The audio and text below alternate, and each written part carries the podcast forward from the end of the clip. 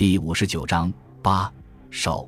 我坐在假日旅馆的豪华休息室里，翻阅一本杂志时，看到了那个身穿暗色粗格子那衣服的女子正在扒窃斯通的口袋。她做得很漂亮。斯通是位白发苍苍的老绅士，手里拄着拐杖。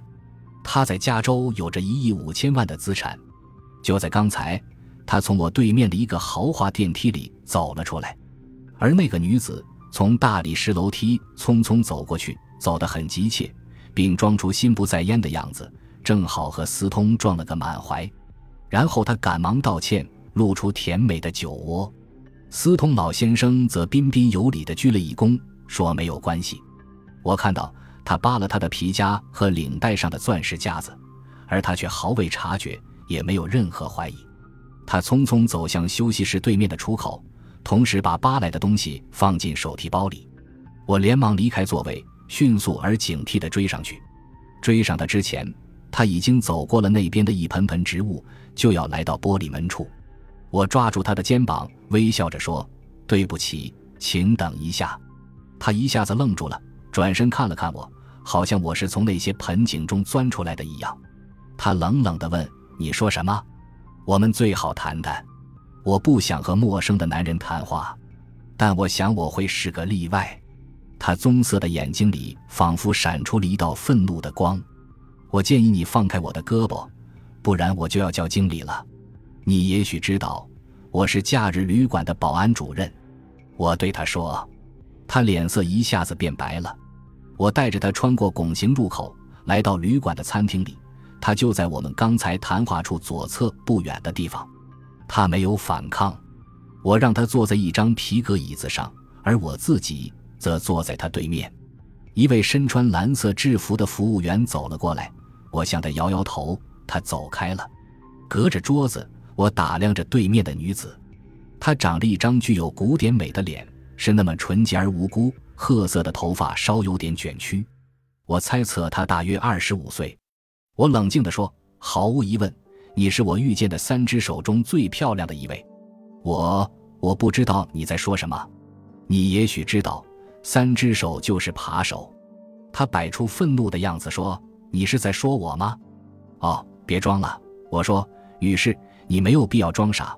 我看见你扒了斯通的皮夹和他的钻石领带夹，那时我就坐在电梯的正对面，距离你只有十五英尺。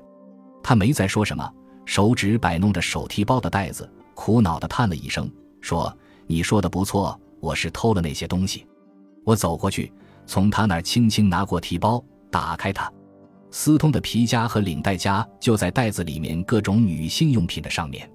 我翻出了他的身份证，暗中记下他的名字和地址，然后取出他偷的东西，又把提包还给了他。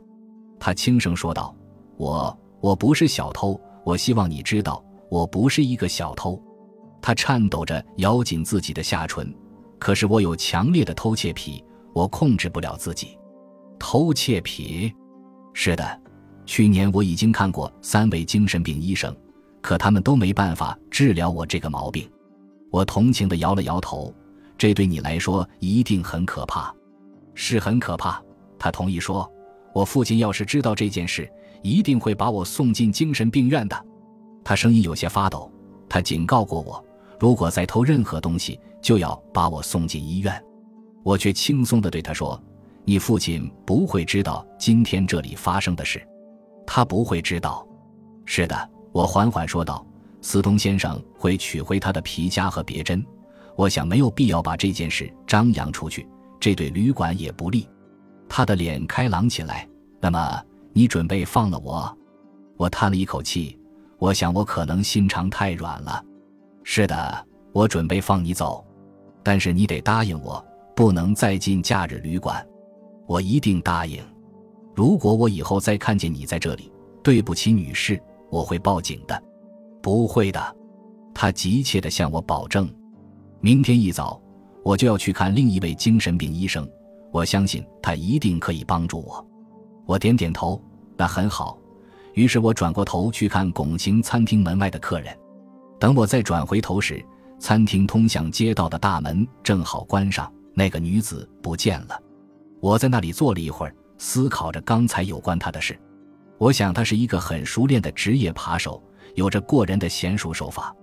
除此以外，他还非常善于撒谎。我对自己一笑，站起身，再次走进休息室。